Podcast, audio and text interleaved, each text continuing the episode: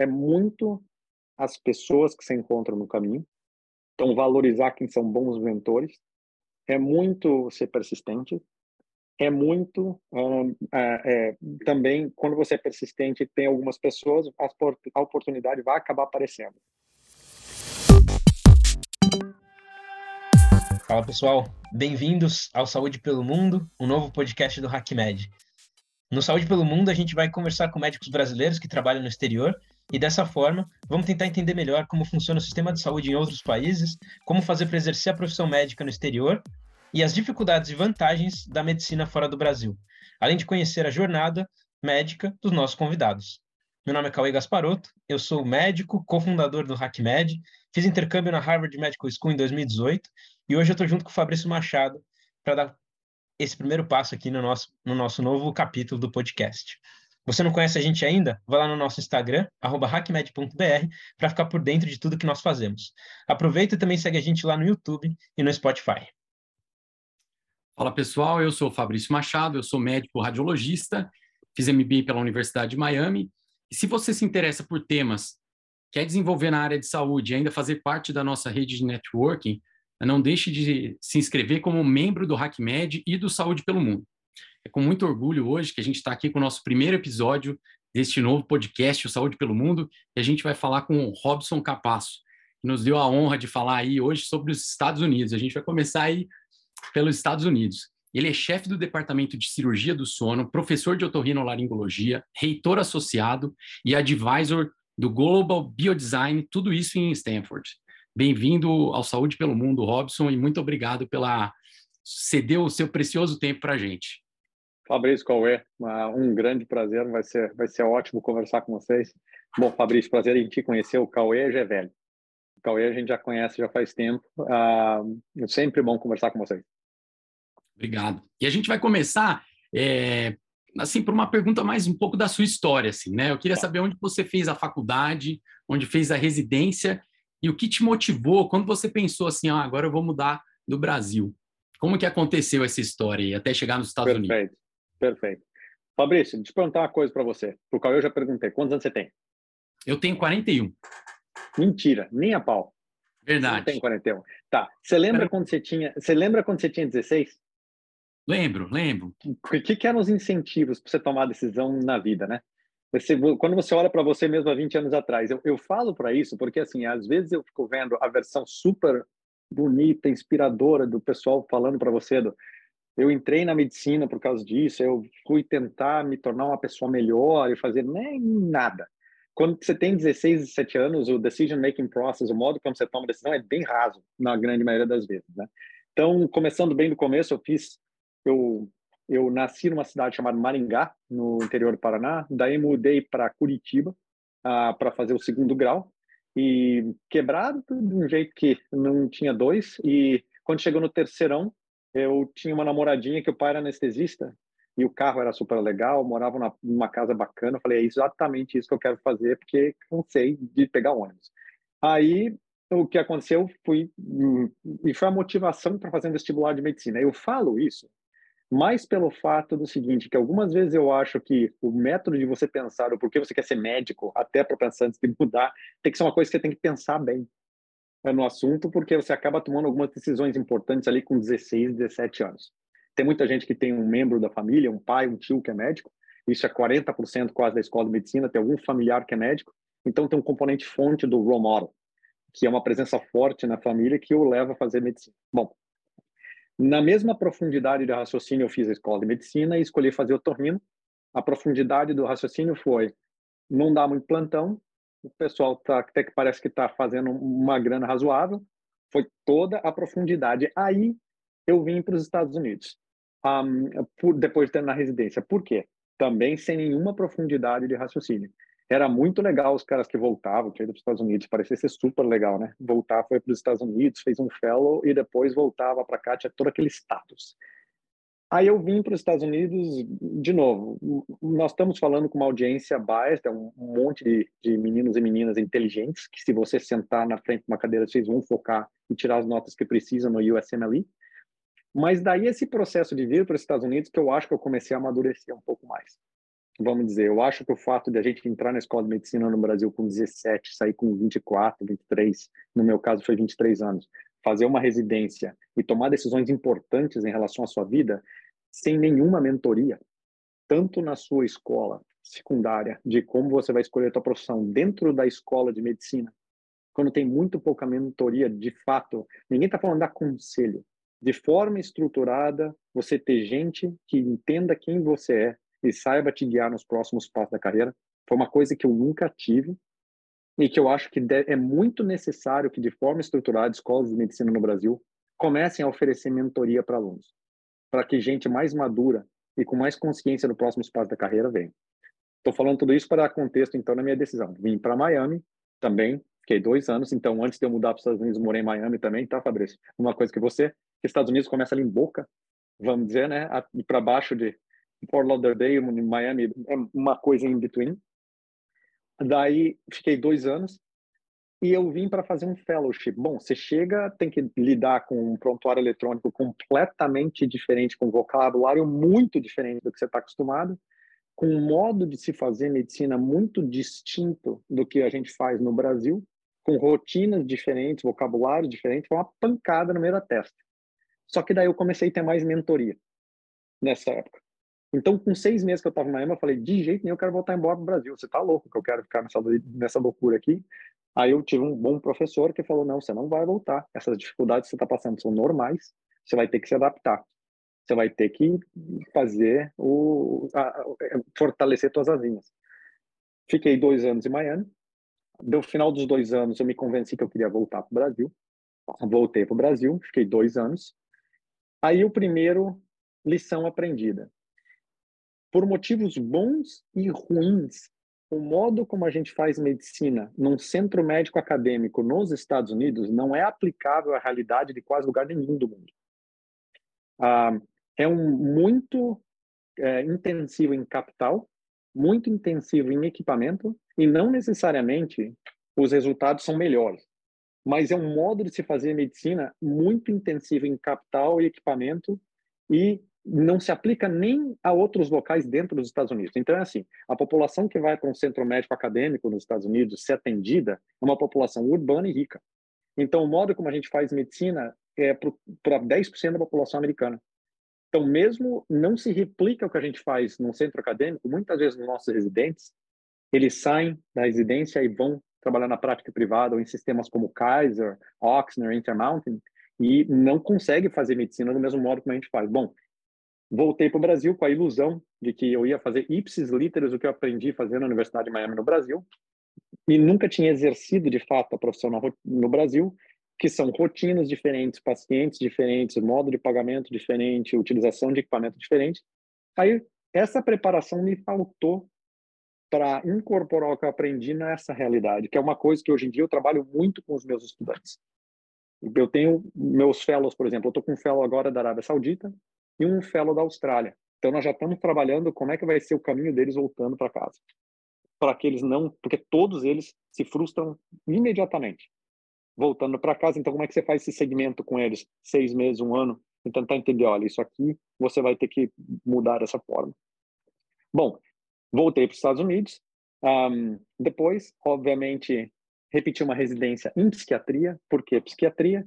Porque uh, os meus diretores do fellowship de cabeça e pescoço na Universidade de Miami falaram, Robson, o foco do nosso treinamento é criar key opinion leaders, criar key opinion leaders para voltarem para o país de origem e implementar o conhecimento que eles aprenderam aqui. Nós não vamos ser suporte de uma aplica de uma de uma que você venha voltar a trabalhar nos Estados Unidos. Aí eu repeti residência em psiquiatria. Longa história curta, melhor coisa que eu fiz na vida.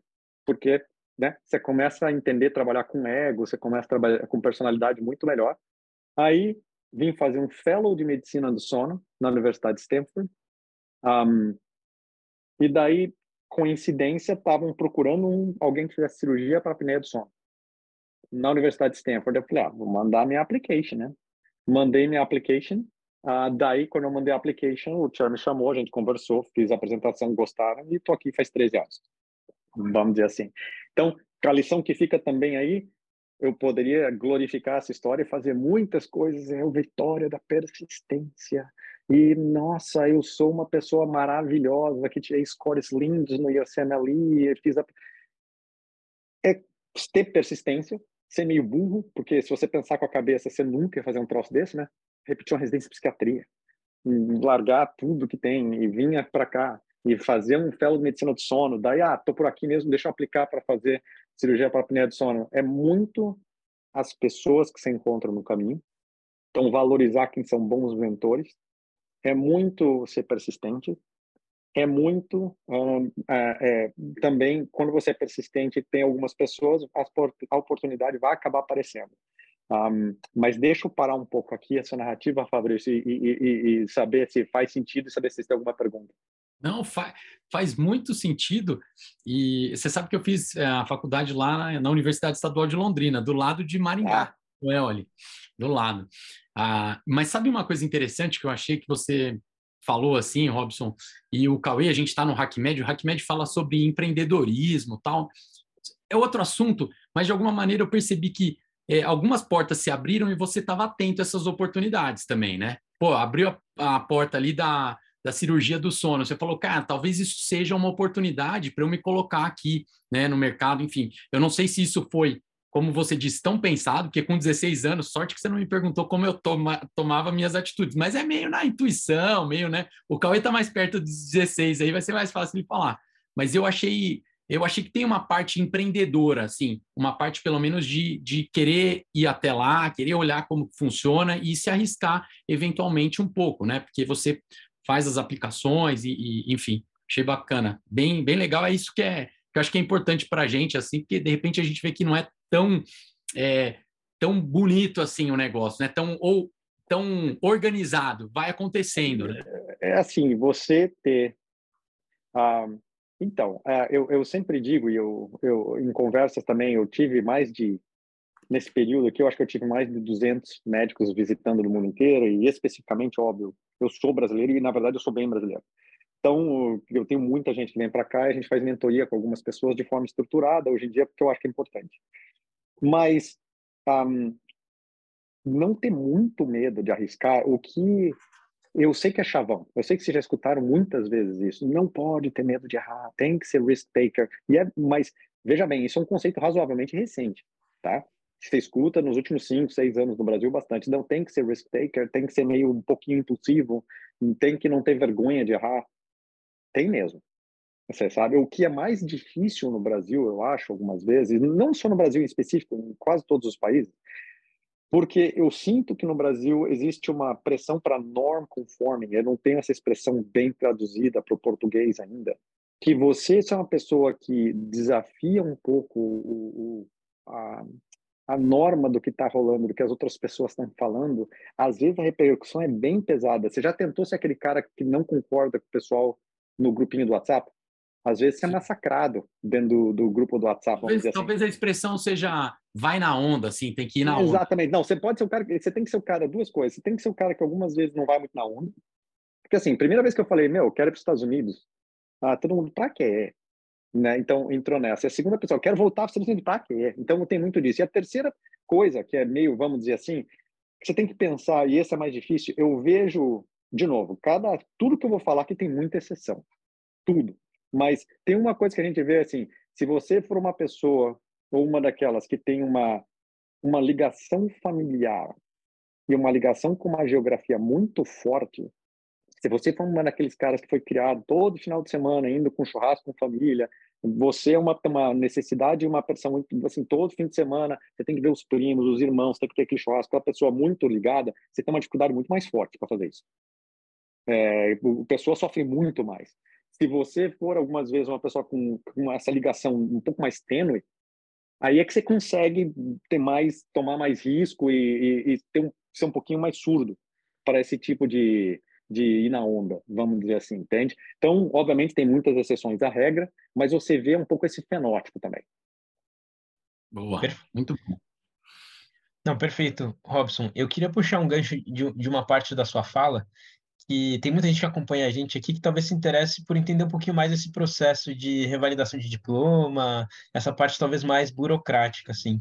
Como que foi para você esses, você falou, né, até do USMLE, dos steps, Você pode abrir um pouquinho mais detalhes? Como é que é essa jornada para você que se formou no Brasil poder ir para fora? Tá, Cauê, então, teve, na minha época, de novo, o USMLEs mudou, tá? Tem mais steps agora, mas na minha época era um, o Step 1, o Step 2, agora eu sei que tem o Step 2, tem duas uh, porções ou três, e tinha a prova de inglês. A minha sorte, nada planejado, mais uma vez, foi que ao mesmo tempo que eu estava estudando para a prova de residência, eu falei, quer saber, deixa eu fazer esse Step 2, porque eu vi que o conteúdo era muito similar. Aí eu aproveitei e falei, ah, vou fazer isso aí, vai que. E fiz o Step 2, quando estava estudando para a prova de residência, da mesma época. Então, eu lembro que eu fiz a prova de residência, que foi, sei lá, dezembro, janeiro, e eu lembro que eu fiz o Step 2 em fevereiro. Então, eu só continuei estudando mais um pouquinho para fazer o Step 2.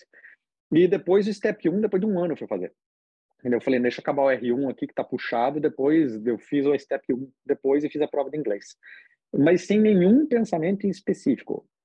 Por que, que eu falo isso? Porque o primeiro passo que é meio no-brainer de pensar, você está pensando em vir para os Estados Unidos de alguma forma, e se você está pensando em ser médico aqui, trabalhar, seja de, por um temporário ou definitivo, de uma forma ou de outra, quase sempre você vai precisar desses steps.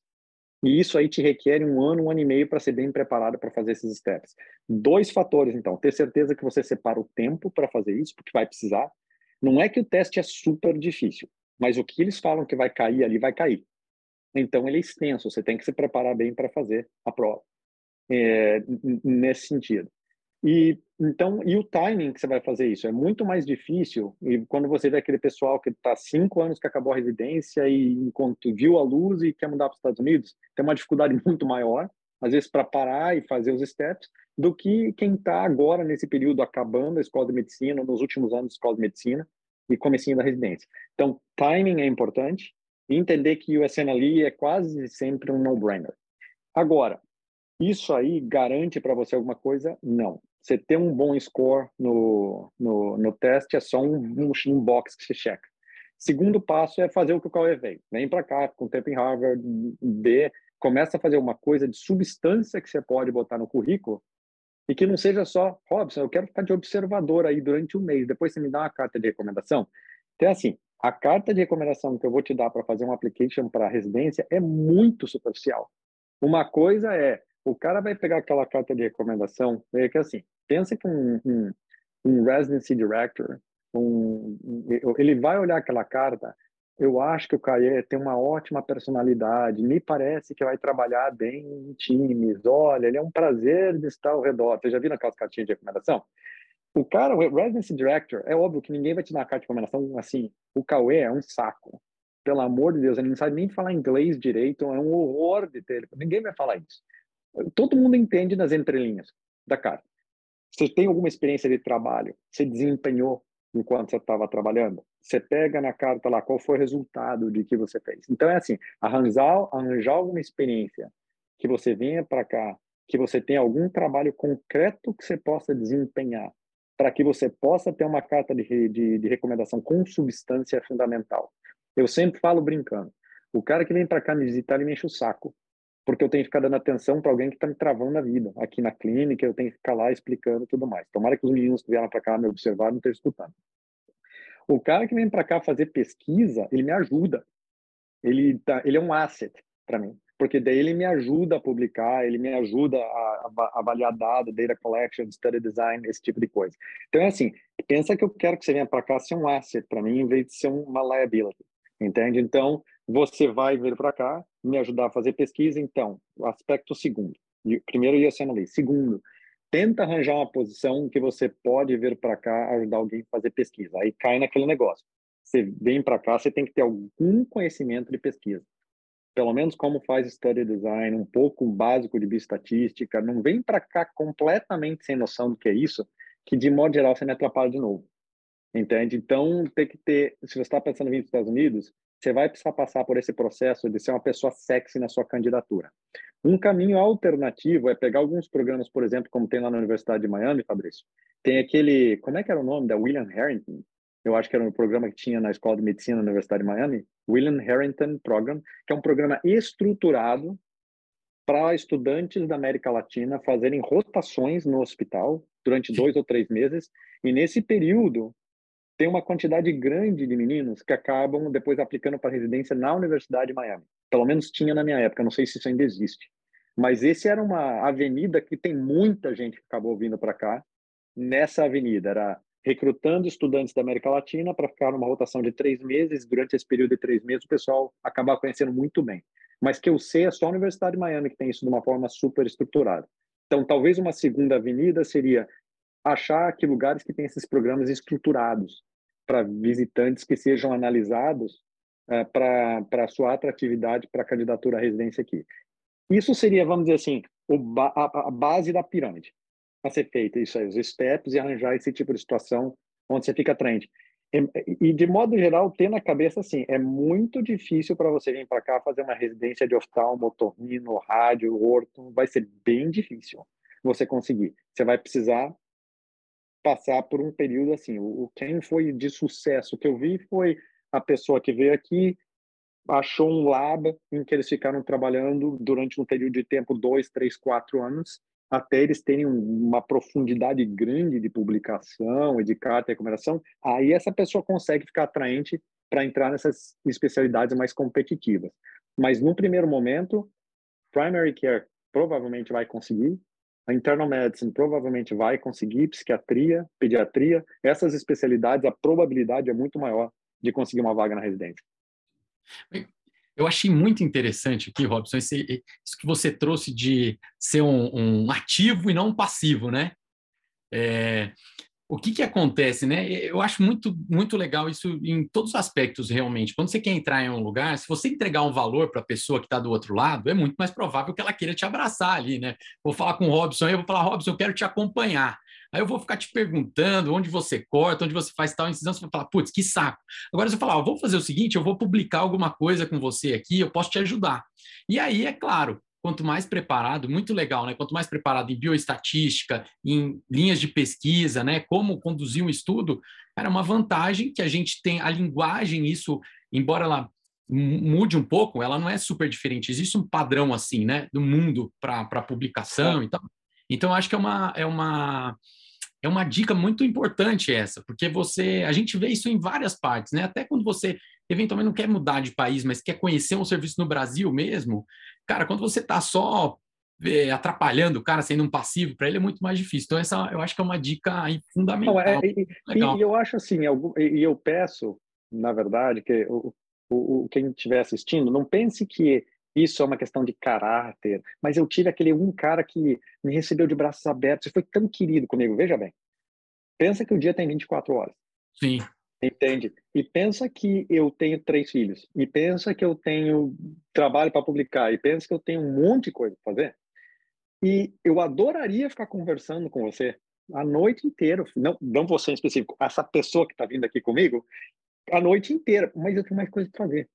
Você está me é. entendendo? É. Então, então é assim, se você conseguir, eu, assim, o prazer pessoal hoje que eu tô velho de mentorar gente e ver essa pessoa ir para frente é muito grande. Mas tem situação, é aquele livro do Adam Grant, eu recomendo bastante, chama Give and Take.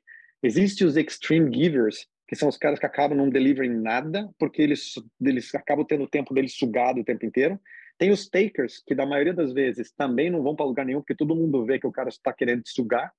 E tem os, na maioria das vezes tem um matcher, ou tem aquele cara que marca um horário, olha, um dia por semana à tarde eu vou trabalhar com mentoria e ajudando estudantes.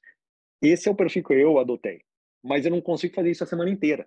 Sim. Então, também tem as outras coisas que eu tenho que fazer. Então é assim, de novo, no que a gente estava falando, Fabrício, se você se tornar um ativo, a possibilidade de, do, do, daí, de, da, tua aplica, da tua application, a tua candidatura para uma residência aqui ficar mais forte é muito maior.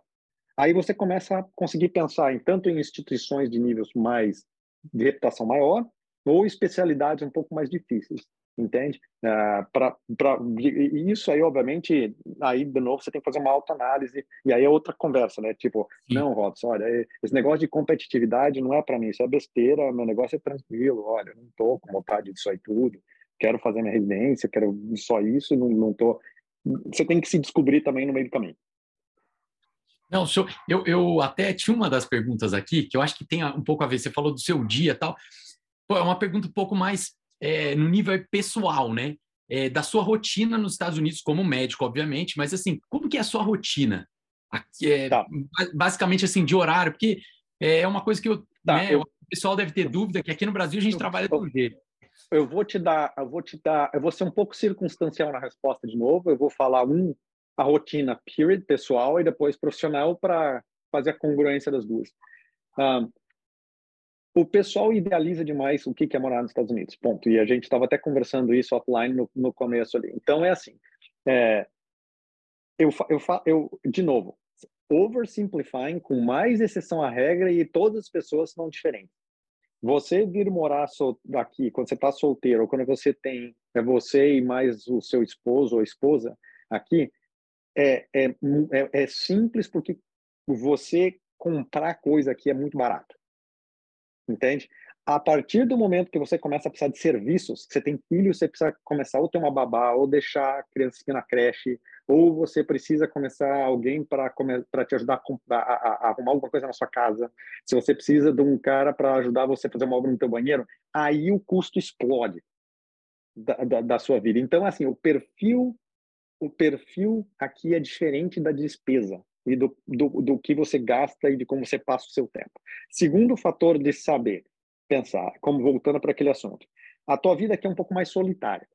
Uh, nesse sentido. As, as pessoas são mais, vamos dizer assim, self-sufficient e, e, imune. Então, aquela coisa, você conhece todo mundo, em do, teus amigos lá de Londrina, que deve ter alguém em São Paulo por perto, ou a família por perto, isso aí acaba diminuindo por que, que eu estou falando? Porque a tua vida acaba ficando uma vida um pouco mais compartimentalizada do que é no Brasil, que é muito mais, vamos dizer assim, esse negócio de relacionamento acaba sendo muito mais rico numa grande proporção das vezes.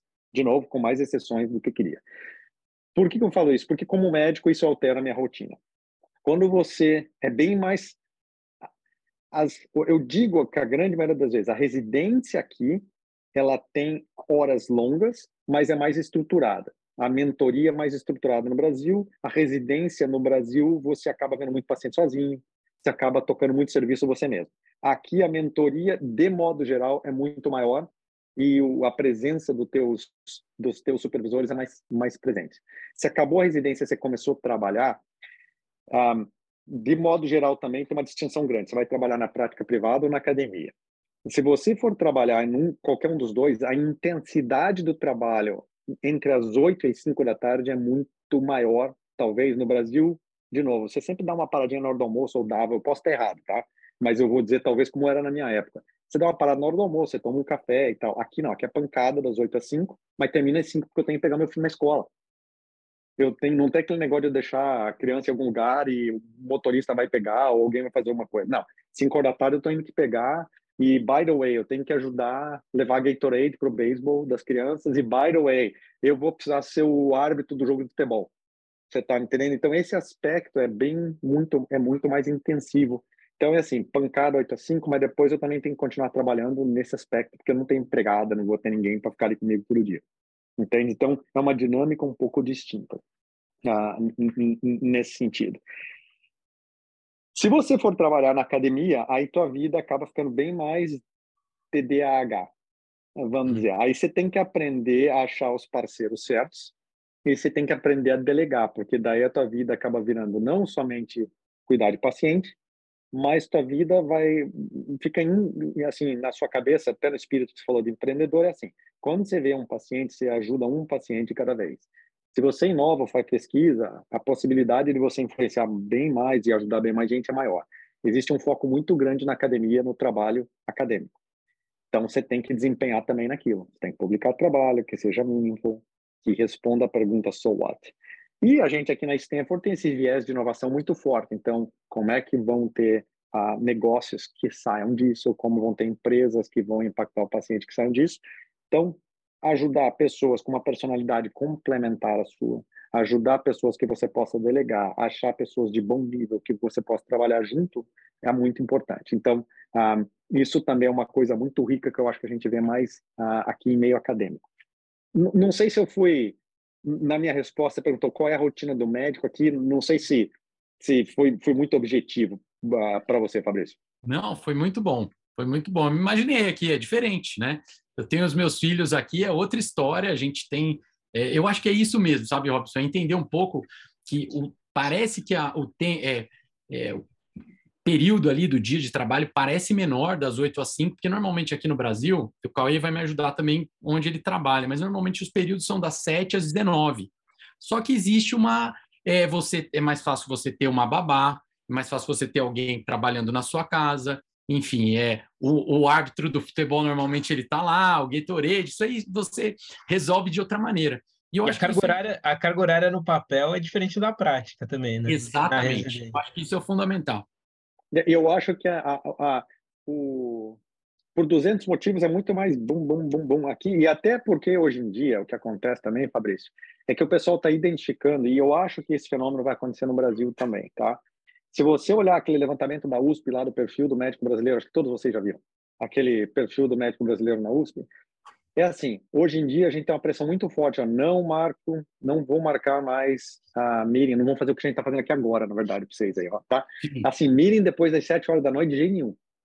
Não tem mais disso daqui, porque, assim, pessoalmente, ah, como é desproporcionalmente o peso maior nas meninas, é, quando elas vão chegar em casa e ter que fazer isso, então é, não dá mais para marcar meeting às 6 horas da tarde, 7 horas da tarde, porque é quando a, as meninas do departamento vão ter que também estar tá trabalhando.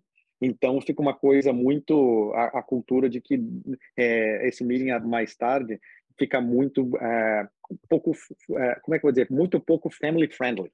Então isso daí tentou se diminuir muito. Então é, fazer a, a reunião muito cedo de manhã ou no período da tarde é quase que proibido para a gente, vamos dizer assim. Tem um limite ali seis e meia, sete horas da tarde, talvez uma vez por mês. É que a gente tenta diminuir isso aí por motivos bons. Você está me entendendo? Sim. É que é para preservar. Se, se, a gente vai levar esse negócio de work-life balance a sério, para reter gente aqui, porque está com 70% de burnout de médico, então você tem que começar a pensar nesses aspectos, entende? Então, outra diferença que você está falando, eu acho que em alguns locais de alto nível, como Stanford, essas policies de como é que eu vou ao melhor, melhorar o bem-estar do meu médico, porque afinal de contas, eu quero reter esse bom médico na minha no meu ambiente de trabalho. Então, vamos tentar diminuir meetings nesses horários. E a gente vê que isso aí também vai ser impactante, porque ah, tendo mais médico mulher no Brasil, a gente vai ter que também começar a alterar, entender as necessidades das famílias.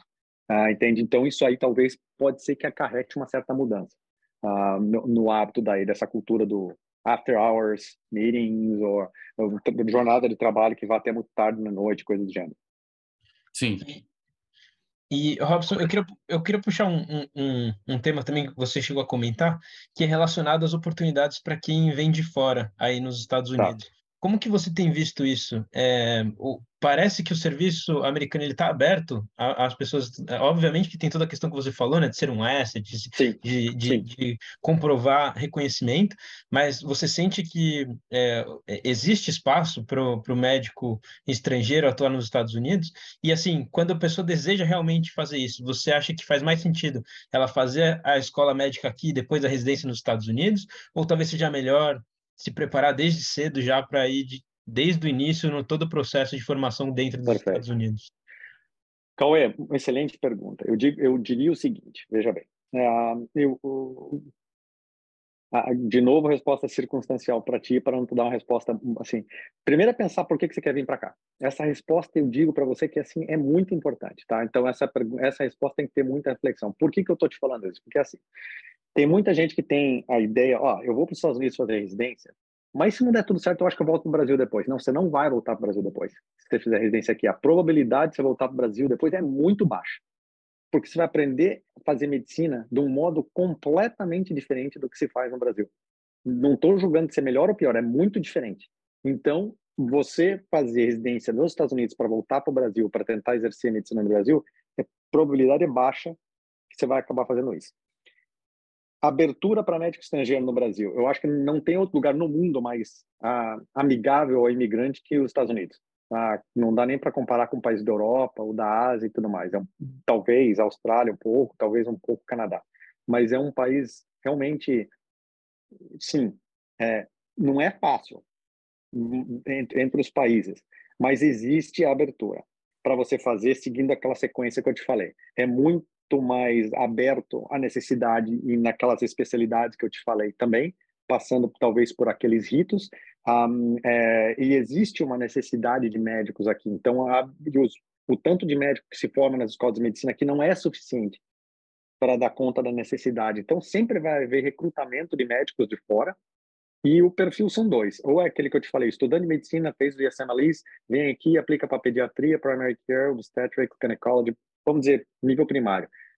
Tem um, algumas pessoas que terminou a residência no Brasil, veio para cá fazer um fellowship e acaba sendo um excelente cirurgião de base de crânio. Aquele negócio que está toda a universidade americana procurando esse um anão azul, esse, essa, essa ave rara.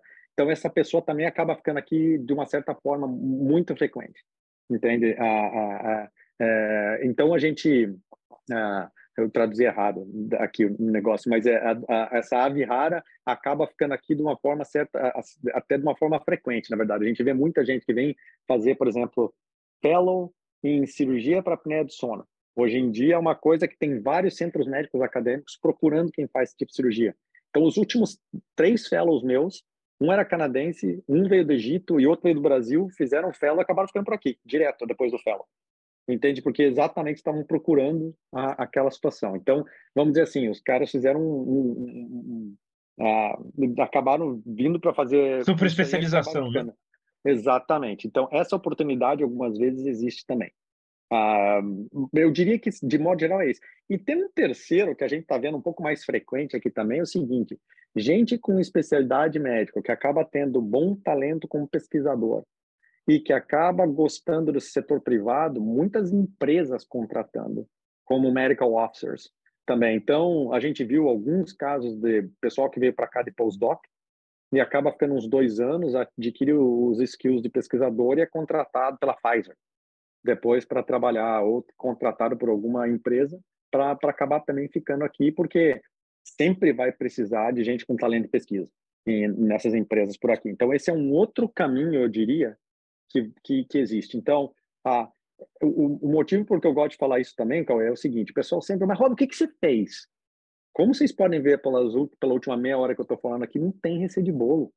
Não tem a fórmula pronta. Tem 10 mil caminhos que você pode vir para cá. Mas, mas, tem, o Robson tem, não tem a receita, mas você está dando várias dicas aqui para gente, né? Tem, tem coisa aqui que é preciosa, pô. Pegar, eu acho que é, esse negócio que você falou de entregar valor assim, eu acho que é uma coisa que é uma dica que ela é muito preciosa, assim, sabe? É outra coisa. Você falou da ave rara, pensando um pouco no empreendedorismo também, tá? Eu vou chamar tudo isso de empreendedorismo. Mas olhar uma parte que se precisa resolver nos Estados Unidos e ver, ah, você gosta daquilo? Você gosta de cirurgia de base de crânio? Pô, eu gosto. eu sou bom. Então eu vou nesse caminho que é um caminho que talvez tenha uma porta aberta. É claro que, como você disse, não é tão tão é estruturada a jornada, mas eu acho que, é, que são dicas preciosas assim para a gente pegar e falar, ah, de repente isso pode ser um, um caminho, né? Exato. Não, e, e a pergunta, de novo, eu acho que a pergunta a se fazer sempre é: por que, que eu quero fazer isso? Entende? O, o, esse porquê tem que estar muito claro na cabeça da pessoa, porque, de novo, não idealize em excesso morar nos Estados Unidos. Entende? Eu sempre digo isso. E, segundo, se autoconheça muito bem. Não minta para você mesmo, porque eu diria assim: o que a gente vê de gente aqui depois de três ou quatro anos em situação assim, a pessoa obviamente não está feliz mas já investiu quatro anos da vida naquela jornada, gastou um monte de dinheiro, vendeu tudo que tinha no Brasil, carro, casa, não sei o quê, e agora está naquele negócio, né? Como é que eu vou fazer para voltar? Não hum. quero voltar, mas também não quero ficar. O cara, a pessoa passa por esse período, mas assim, quase sempre. Então, Sim. fazer essa autoanálise, em primeiro lugar, de quem você é. E, e eu volto a repetir aquilo: você é uma pessoa com laços familiares fortes, você é uma pessoa com laços geográficos fortes. Isso para você é importante saiba que a tua vida vai ser bem mais difícil. Você é uma pessoa que não tem muito apego à geografia. Você já mudou de, de, de cidade três vezes. Desde que você, você, nasceu, em, de novo, num lugar, mudou para outro, fez segundo grau em outra faculdade no terceiro lugar, e se bobear a residência no quarto. E, assim, a família todo fim de semana não é aquela coisa que é a tua rotina. Tua vida vai ser muito mais fácil. Entende? Então, esse tipo de, de situação, eu falo brincando, é, é, é mas é verdade, acaba sendo uma coisa que pesa. Robson, você falou até do, do Adam Grant, né? Tem uma é. um dos livros dele, uh, eu acho que é o novo, que ele fala o seguinte: não adianta você mudar de país se você estiver triste. Ele até mostra um gráfico nesse. Eu acho que é o, é o, o Thinking Again. Eu não, eu não lembro qual que é o, o, livro, se é o Pensando de Novo, não sei a tradução. Mas, de qualquer forma, ele mostra lá uma bandeirinha de um país e que a pessoa está indo para outro país triste. E, cara, isso não vai mudar, né? Não, isso não vai mudar o seu cerne. Você que ainda tem a, a, especialidade aí e os conhecimentos psiquiátricos, mas eu acho que tem uma coisa assim também, né? Tem, tem, tem. Eu diria que eu acho interessante, e de novo, eu sempre falo, por favor, quem estiver ouvindo, é, cheio de simplificação exagerada no que a gente fala, mas, mas é verdade, a coisa mais engraçada, o pessoal muda para cá os primeiros três anos, o pessoal idealiza, os Estados Unidos é fantástico, tudo é maravilhoso, nossa, o Brasil é um horror por causa de X, Y, Z, H, tudo é ruim, o pessoal acaba inventando um monte de defeito no Brasil que nem existe. Daí, depois de uns três anos, o Brasil é maravilhoso, a água de coco é ótima, a praia, a areia da praia no Brasil é mais branquinha. Então, tudo no Brasil vira fantástico, nos Estados Unidos vira ruim alguma hora a pessoa vem. Você nota claramente quando a pessoa venceu e quando a pessoa ainda não venceu. A pessoa que, que defina vencer como quiser, seja profissionalmente, pessoalmente, como seja. O cara que não venceu, entre aspas, o que arranja de desculpa para não gostar de um lugar ou outro é impressionante.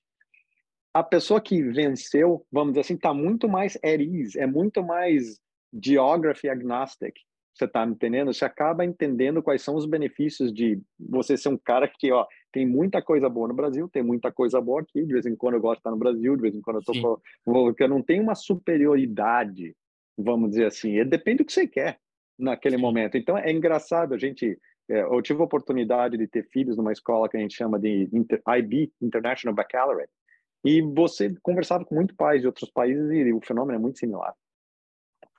O... Olha, eu tô vendo aqui, tá bom a gente conversar. Seu tempo tá, tá esgotado. E aí tem, tem as diferenças culturais, né? Os Estados Unidos, cara, o tempo assim é, no, é aí são Não, cinco mas... e meia agora, né? Cinco e meia eu acho que vai desligar o nosso relógio aqui. Não, Não mas tá tranquilo, pode, tá tranquilo. Fábio. Essa pergunta que eu queria fazer para você é a última de uma primeira parte nossa aqui, que é o seguinte: é uma pergunta que até eu fiquei pensando como fazer essa pergunta de maneira delicada, mas eu acho que não é, e elegante, ela não é relacionada a você, Robson, mas assim, em relação à questão financeira, do poder de compra do médico aí nos. não é, eventual, eventualmente do Robson, mas o que você vê dos médicos? Você acha que o poder de compra do médico aí é maior dos que os seus pares aqui, quando você conhecia? Existe essa diferença ou você acha que está na mesma. Eu, vamos dizer assim, o médico aqui ganha mais do que qualquer outro lugar do mundo. Vamos dizer assim. Então, o médico aqui, proporcionalmente, o salário do médico nos Estados Unidos, o que é um grande problema e crítica até hoje em dia, é que realmente é isso. O que o médico ganha aqui proporcionalmente comparado com o médico na Europa, comparado com o médico em outras geografias, é muito grande.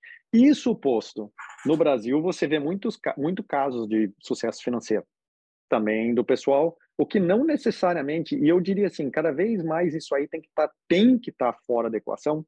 Eu sei, mas Robson, não seja hipócrita. Eu sei, I know. Mas se a gente quiser pensar saúde de uma certa forma, é, é, é assim, eu vejo essa preocupação muito grande, muito grande em todo mundo. Mas o meu consultório, o que eu vou fazer para fazer mais procedimento que dá mais dinheiro? Veja bem, com todo esse processo de medicina baseado em valor, cada vez mais sendo implementado, a gente tem uma grande dúvida de como vai ficar essa equação, de quanto se ganha, o médico ganha em específico, vamos dizer. Então eu diria o seguinte, como como como como regra, o médico que mora num lugar como São Francisco, como Nova York, é o classe média. Tá? É o cara assim, você trabalha num lugar aqui que tá na minha vizinhança aqui tem todo mundo é cara que é, o dia que veste o estoque dele do Facebook, Google, a, a startup que ele fundou e tudo mais, o cara vai lá e compra uma casa. E os médicos não conseguem comprar casa mais em Palo Alto, Menlo Park. Quem comprou casa 15 anos atrás comprou. Os médicos são classe média nesse, nos lugares como Silicon Valley, como Nova York e tudo mais, entende? Você sendo médico numa cidade interior dos Estados Unidos, você está super bem, que é um fenômeno similar quase ao que acontece hoje em dia no Brasil. O médico que vai comprar um apartamentão no Itaim é difícil, vamos dizer assim, entende? O, o cara que vai comprar uma casa um pouco maior no interior, maior no interior, é um fenômeno. Então esse fenômeno é muito similar, um, eu diria, um, a, a, a, aí. Um, eu acho que, sim, você vai ter uma vida confortável. sendo médico aqui. Uh, isso aí não tem, no aspecto financeiro, é, é, muito pouco provável que você vai ter uma vida. Aí, obviamente, tem o cara que faz neurocirurgia, ortopedia, o salário é muito alto. Vamos dizer, oftalmo, alguns otorrinos e tal, a gente acaba tendo assim, e, e o pessoal que faz, talvez, dependendo de como faz cirurgia, é, é, especialidades clínicas, tem um diferencial no salário, que isso é fácil de, de googar e ver o salário médio desse pessoal. Aí vocês vão ver que tem um diferencial. De modo geral, tem um padrão de vida confortável, eu diria, Fabrício. Não, show. Show, é isso. É, Cauêzão, você quer entrar um pouquinho no sistema de saúde para a gente não. Perfeito. Só para a gente ah, manter aqui o, o, o, nosso proposto com o horário, Robson, a gente tinha preparado uma segunda parte que ia ser é, perguntando mais relacionado ao sistema de saúde, né? Obviamente é muito tá. grande, acho que isso levaria muito tempo para a gente discutir a fundo, mas assim, se você pudesse comparar né, o sistema de saúde americano com norte-americano com brasileiro, é, o que, que você elencaria assim, de principais diferenças? E assim, pensando no caso do Brasil, teria alguma coisa que você gostaria de trazer, talvez dos Estados Unidos, que você gostaria né, que fosse de alguma forma é, transportado dos Estados, pro, dos Estados Unidos para o Brasil e algumas coisas que você não gostaria de forma alguma que acontecesse? Tá. O que que eu gostaria, o que comparando o sistema de saúde do Brasil e dos Estados Unidos? Os Estados Unidos não existe um SUS. E esse é o, o fundamental, eu sei que vocês já ouviram falar, mas o porquê? Por que que acontece nos Estados Unidos? Nos Estados Unidos, quem tem saúde custeado pelo governo vai ser quem, na hora de declarar o imposto de renda, não consegue ter uma renda mínima X. Então, esse pessoal vai ter o que a gente chama de Medicaid, ou aqui na Califórnia se chama Medical. Aí, tem 7 a 8% da população que são os veteranos, que vão ter assistência médica pelo VA. Então, é o Veterans Affairs. E se você tem mais de 65 anos de idade ou você tem invalidez, você vai ter Medicare.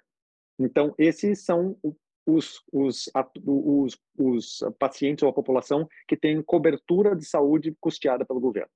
Se você não ganha menos do que salário mínimo, se você não é veterano, se você não tem validez ou você é mais novo que 65 anos, você tem que ter um seguro de saúde que, de modo geral, é ligado ao seu trabalho. Então, é um employer-based healthcare uh, por seguro. Pelo amor de Deus, não peguem isso no Brasil. Por quê? Porque o que, que acontece? Qual é o tempo médio de um empregado num trabalho aqui nos Estados Unidos? Quanto tempo o pessoal fica num trabalho? Médio. Três, três a cinco anos, máximo. Não, você falar isso, três a cinco. Tá. É três a cinco anos. Olha o meu foninho. Vocês estão me escutando? Sim, sim. Tá. Qual é o qual é o business model de uma seguradora? É diminuir sinistralidade. Então, é basicamente que você diminua a sinistralidade, loss ratio, que eles falam. Qual é o incentivo numa seguradora dessas que tinha o um modelo tradicional para investir pesado em prevenção? É aquela brincadeira que o pessoal faz. Se você pegar o tanto de monitoramento que o paciente tem na última semana de vida numa UTI, por que, que não faz aquilo quando está saudável? E a pega e monitora o paciente por três dias e faz tudo aquilo e começa a tentar entender bem a fisiologia do paciente e manutenção da saúde. Então, assim, o modelo que a gente tem aqui, ele acaba levando a um... É, é, é, é, é muito perverso os incentivos e acaba levando a um sistema em que é, o custo de saúde nos Estados Unidos é muito grande. Como vocês sabem, a gente gasta quase 20% do PIB em saúde, é quase o dobro dos outros países da OECD, né? A Suíça é o segundo lugar, gasta 12, gasta bastante também. Primeiro lugar, então, a gente gasta. Os resultados não são ótimos. Se você pegar a sobrevida, a, a expectativa de vida no americano caiu nos, em quatro ou cinco anos recentemente. Então, não é que o modelo que nós temos, ele, ele funciona super bem. Quanto isso, no Brasil, a gente tem um SUS, que mal ou bem oferece saúde primária para 75% da população, enquanto 25% da população tem algum tipo de seguro ou paga em cash. Mesmo assim, proporcionalmente, isso, esse dado eu acho super interessante. Os Estados Unidos, o gasto público com saúde é maior que no Brasil. Olha que interessante. Por quê? Porque no Brasil, o aura de pocket ainda é muito alto. Então, é assim, você prescreveu um, algumas vezes, muitas vezes, você prescreve alguma coisa, não tem numa farmácia popular, o paciente tem que comprar na farmácia. Ou tem você prescreve um aparelho, o paciente tem que comprar aquilo, que não, tem, não, é, não é pago pelo SUS. E, por outro lado, quando é que você realmente fica muito caro na saúde? Quando você está mais velho. Esse paciente volta para o governo de novo, aqui nos Estados Unidos. Ou aquele paciente que está inválido, não consegue mais trabalhar por um problema de saúde, esse paciente volta para o governo aqui, ele pega Medicare. Então, um, o, o que você fala, lições a aprender no, no, no Brasil, fortalecer SUS, em primeiro lugar, o máximo que dá. É, cada vez mais, tendo uma plataforma no SUS, eu, eu adoraria ver o Brasil replicar o modelo de Israel, por exemplo, porque é um muito intensivo em dado. Eles têm uma jornada muito focada em primary care e focada em dado. Então, se você pegar, por exemplo, a estratégia do Clalit, que é o maior HMO de Israel, como eles tinham dado de todo mundo por 20 anos, porque lá o cara não fica só três anos no seguro, né? O cara fica 20 naquela plataforma de dados, eles conseguiram diferenciar bem, olha, se você pegar COVID, você tem 65 anos ou mais com essas duas comorbidades, vá para o hospital. Você pegar COVID, eles tiveram individual para cada paciente receber a mensagem ou ligação do médico fazendo isso, ou seja, true precision medicine, porque a quantidade e qualidade de dados dele é muito intensa. Eu acho que o Brasil investiria muito pesado nisso. Então eu tentaria o máximo possível fazer o SUS emular um sistema de saúde de Israel, não necessariamente que a gente tem aqui nos Estados Unidos. O que tem de razoável aqui é que se, como as regras do jogo na parte de business elas são super bem delineadas, você tem uma empresa, uma startup que você queira vender o teu negócio, as regras do jogo aqui são muito boas, porque elas são, eu sei quem paga, eu sei qual é o código que eu tenho que usar, o que tem a parte boa, que, de novo, se você está procurando ter uma startup em saúde, você sabe quem é teu cliente, é muito mais claro, que no Brasil é muito menos claro, e no resto do mundo também. Tem a parte ruim, que também, para você enfiar um negócio no mercado que down the road, o pessoal vê que aquilo lá no negócio não funciona, que era uma coisa meio marketing, né? Todo mundo sempre fala daquele último robô, daquele último negócio, aquele último laser, aquele negócio. É muito mais fácil fazer aqui que em qualquer outro lugar do planeta. Então, isso aí é o downside de ser business friendly or innovation friendly, vamos dizer assim. Então, isso são a se pensar, vamos dizer. O, o Robson, até pegando um gancho nisso, assim, para a gente não, não, até nisso que você falou de tecnologia, relacionado à tecnologia, assim, como que funciona o desenvolvimento de tecnologia e soluções de saúde nos Estados Unidos? Assim, o médico tem algum papel no processo desse desenvolvimento? Que que como você vê essa, esse desenvolvimento de tecnologia aí? Você que está numa no Stanford, né, que é referência, como que você vê essa parte? Como funciona esse desenvolvimento e, e qual o papel do médico? Então, uh, bom, tem um fenótipo específico de médico que quer se dedicar a esse negócio de inovação. Né? Então, para esse fenótipo, o meu de novo, como sempre, eu estou falando regras que, por favor, interpretem que tem mais exceção do que deveria. É, o pessoal sempre me pergunta, qual é a hora que eu acho que você acha que você tem que se envolver com isso? É saindo da residência? A minha impressão é assim, você saiu da residência, vamos dizer que você opere, tua mão ainda está se firmando, você não sabe muito bem onde é que você vai morar, você não tem dinheiro ainda, você não tem, você está construindo família, você está pensando em ter filho, tem muita coisa incerta na tua vida você pegar mais uma empresa e achar que você vai desenvolver a tua startup. Vamos dizer assim. Então, você não está timing. Qual é o timing para você se envolver numa empresa? De modo geral, quando você já está um pouquinho mais consolidado. Vamos dizer, olha, eu sei que eu sei operar bem, a minha vida na clínica está direito, eu consigo delegar muito mais coisa hoje em dia, a minha vida está muito mais concreta, meus filhos já estão mais velhos e eu sei, então a tua vida daí está muito mais no remote control, aí você tem o foco para pensar. Porque se pensar em inovar, pensar em se envolver com uma empresa, tenha certeza que você vai ter que botar tempo. Tempo e perseverança para fazer a coisa acontecer. Cada passo de uma startup, o passo seguinte é mais complicado, sempre. Entende? Então, é sempre mais complicado. Quando você tem uma ideia, realmente, ideia vale nada. Como é que você desenvolve o clinical trial? Como é que você faz com a parte regulatória? Como é que você faz para tentar pensar o business? Como é que você acha seus investidores? Como é que você bota aquilo no mercado? Como é que você desenvolve a rede de sales? Um passo é mais complicado que o outro, indo para frente. Se achar que você vai conseguir fazer aquilo nas suas horas vagas, esquece, você não vai. Então, você pegar uma época na tua vida que está um pouco mais consolidada. Segunda coisa é, pensa se você quer. E se você tem a personalidade, sabendo que 80% das startups não certo. Então, sabendo, você tem personalidade para isso, você quer, você tem tempo, você, parte da tua vida que você está é importante.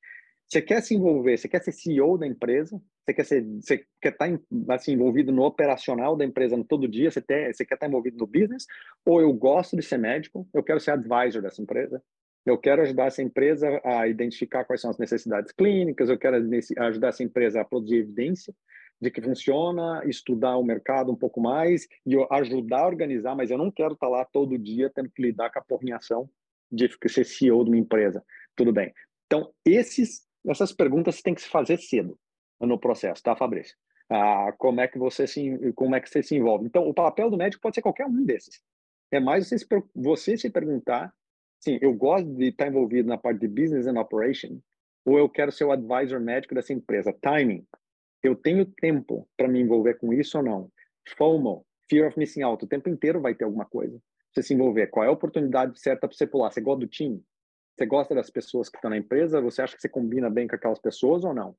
Você está entendendo? Tudo isso aí são coisas que você tem que acabar pensando, tá, Fabrício? Então, a, a oportunidade, para responder a tua pergunta, tem muita oportunidade para médico se envolver, de investidor a management, a advisor e tudo mais, principalmente se a empresa é da área de saúde, óbvio. Você tem que saber se você quer, você tem que saber se está no right timing e você tem que saber se você gosta do time. Não, show de bola. O, é, a gente né, tem aqui o HackMed fala muito, a gente fala muito sobre isso, né? Sobre Sim. novas tecnologias e, e eu achei legal também essa isso que você trouxe, Robson, de Sim. de estar tá mais maduro para empreender, né? Porque é uma coisa que a gente aqui, tem, eu acho que tem isso um pouco invertido, né? É, eu acho que tem a ver com risco e benefício, né? Que o médico está começando e fala assim, poxa, eu parece que eu tenho menos risco, mas como você mesmo disse, a, cada passo a, a, de uma startup, né, o próximo caminho desse negócio é mais difícil. Eu já tive é, uma empresa de ressonância que eu sei como é difícil empreender. E, cara, você tem que ter tempo livre para pensar. Você tem que pensar em plano de negócio, você tem que entender um pouquinho de contabilidade, um pouquinho de vendas, um pouquinho de comercial. Não é tão simples quanto parece. Às vezes. Fabrício, você quer empreender de novo? Oi? Eu, Você eu, empreender de novo? Eu acho que eu, no final eu estou empreendendo, né? Eu estou conversando, tô com... não, mas eu não sei se desse jeito, não. É, é, é Brincadeira à parte, porque assim, às vezes a gente conversa com o pessoal e a gente fala, você quer empreender de novo? Os caras falam, mas de jeito nenhum. Você tá entendendo? O cara, eu quero um virar susto. advisor de empresa. Ou, não, ou o cara assim, quero. Eu adoro ser empreendedor mas eu quero ser advisor, eu quero empreender. E esse, muitas vezes, não tem nada de errado. Assim, tem não. que entender, ó. Às vezes, Ser advisor é muito importante. Você vai ser empreendedor, você vai ter um papel muito importante na empresa. Mas eu não quero ser CEO.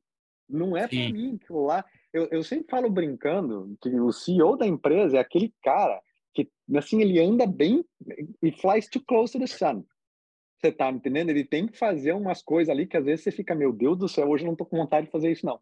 Então, assim, é um é matar um, um, leão atrás do um dia atrás do outro. Tem que ter um tipo de personalidade, tempo, foco é, para fazer isso. Que, de novo, vamos dizer assim, cada um é cada um, mas algumas vezes, olha, eu tô com dois filhos pequenos, a prioridade agora é eu quero botar tempo, que meus filhos entre 7 e 15 anos de idade é o tempo que eu quero passar com eles. Você, você tem uma empresa, não é que eu vou trabalhar numa empresa.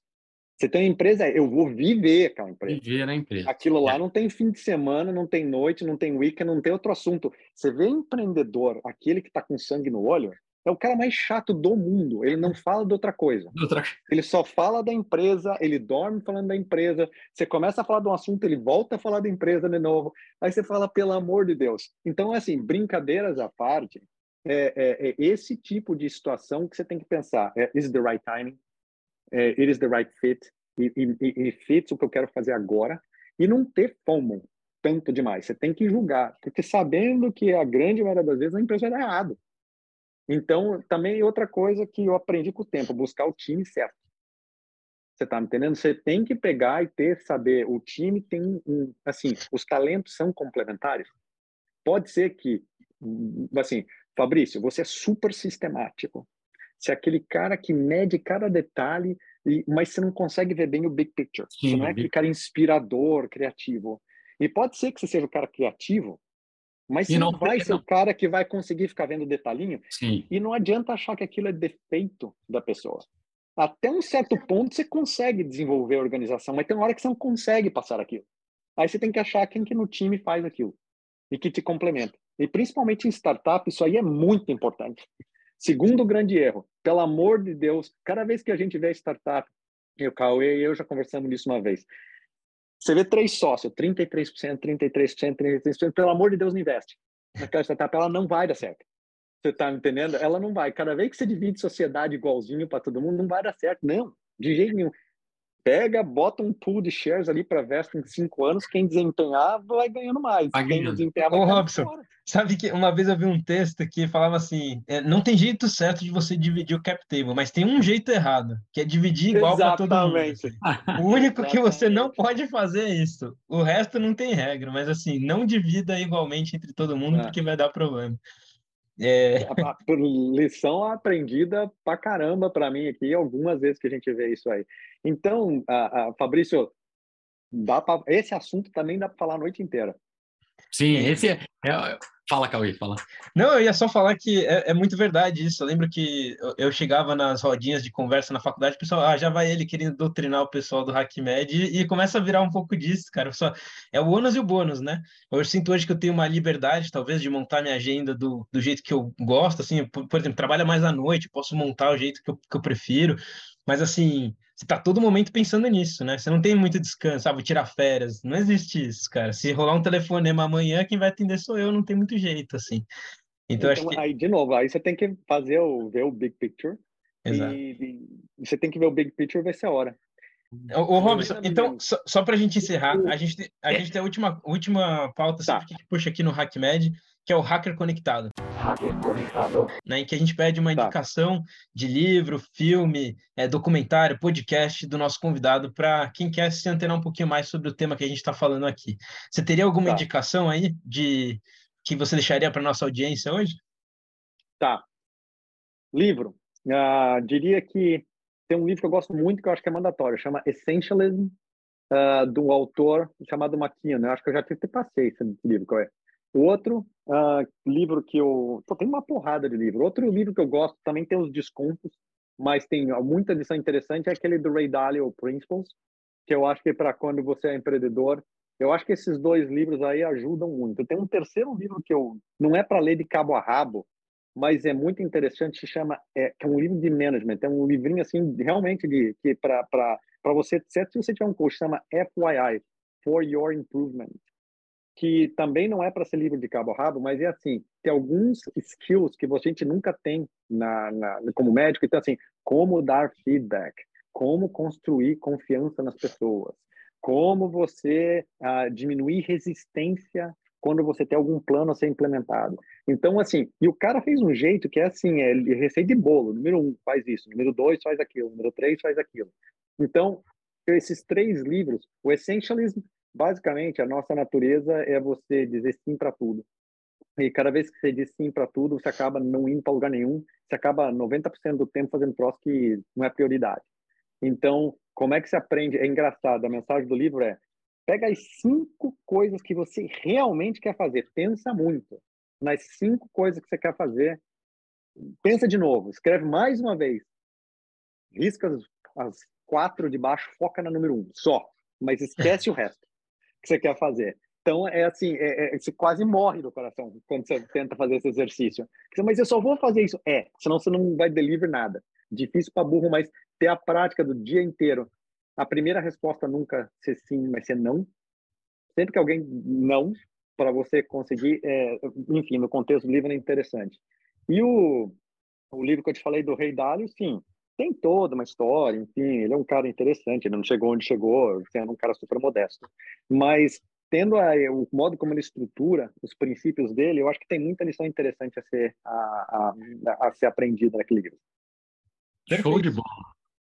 Robson, Bom, muito obrigado, cara, pelo seu tempo, pelo conhecimento. Aqui a gente imaginou que a, que eu estava imaginando uma coisa mais até estruturada e eu acho que a gente aprendeu um monte de coisa que finalizou com chave de ouro com, com o livro uh, do essencialismo, né? Que é esse exercício eu acho que é praticamente impossível porque você vai colocar a família em algum lugar aí, então você vai ter que ficar lutando muito com, com... mas eu achei excelente. É, eu acredito que a gente vai deixar todos os links para os livros aqui embaixo. Acredito que o último livro que você falou não tem ainda tradução, mas o Princípios do Ray Dalio eu sei que tem e o Essencialismo também. Né? Mas muito bom é, e tá. muito obrigado, prazer em te conhecer. Você é um cara muito Fabrício, nota mil. Obrigado. Não, obrigado e cuida lá dos gêmeos. Tem os gêmeos também, por isso que eu perguntei para você. Eles crescem. Não vai ficar Cresce. mais fácil, velho. Não vai ficar mais fácil, não. E Cauê, também. Fique à vontade. Foi um prazer enorme conversar com vocês, como sempre, tá bom? Obrigado, Robson. Pessoal, Até um abraço para vocês. Tchau, tchau. tchau, tchau. Obrigado. Bom, pessoal, queria agradecer você que assistiu ou ouviu a gente aqui até o final. Queria aproveitar para, pegando o contexto que o Robson trouxe, convidar você a participar dos nossos encontros do HackMed Angels, que acontece mensalmente. Depois dá uma olhadinha no nosso site, a gente sempre divulga por lá todas as nossas novidades, assina a nossa newsletter. E esse mês, em novembro, nós vamos fazer um último encontro nesse ano, dia 30 de novembro, lá no Hospital das Clínicas da Faculdade de Medicina da USP, para quem for aqui de São Paulo, mas também transmitiremos online para falar um pouquinho sobre como ser investidor anjo, advisor em startups e apresentar provavelmente a próxima startup que nós iremos investir é, entre esse ano e o próximo. Então, se você quer entrar para esse mundo, às vezes é, não tem tempo, né, não está na fase de realmente criar um novo negócio, abrir mão de tudo que você fez aí é, dentro da sua prática assistencial, vale a pena você entender como é que você pode atuar como um empreendedor investidor, né? Ajudando outros empreendedores a terem sucesso. Então, participe aí da nossa comunidade, fica o convite para você é, participar do nosso grupo de anjos. E, terminando aqui, eu vou aproveitar para pedir para o Fabrício uma indicação de livro também, ou filme, ou série, é, para o pessoal que está assistindo a gente aqui hoje. Poisão, a primeira baita oportunidade é o evento que, que o HackMed vai fazer, porque nem todo médico tem tempo para montar a sua startup, ele pode entrar com outro papel nesse lugar, né? lugar de, de advisor, de investidor anjo, ele pode investir até com menos não só dinheiro, mas com menos tempo, né? Então, parabéns pelo, pela iniciativa e eu espero participar e vou participar. É, cara, eu estava pensando num livro aqui, mas eu mudei depois desse papo aqui, num livro antigo que eu li, cara, não muito antigo, 2010, 2012 mais ou menos, chama Redefining Healthcare, do Porter, tá? É um livro que fala sobre é, saúde baseada em valor. Eu acho que vale a pena reler esse livro depois que a gente comentou um pouco de, do sistema de saúde nos Estados Unidos.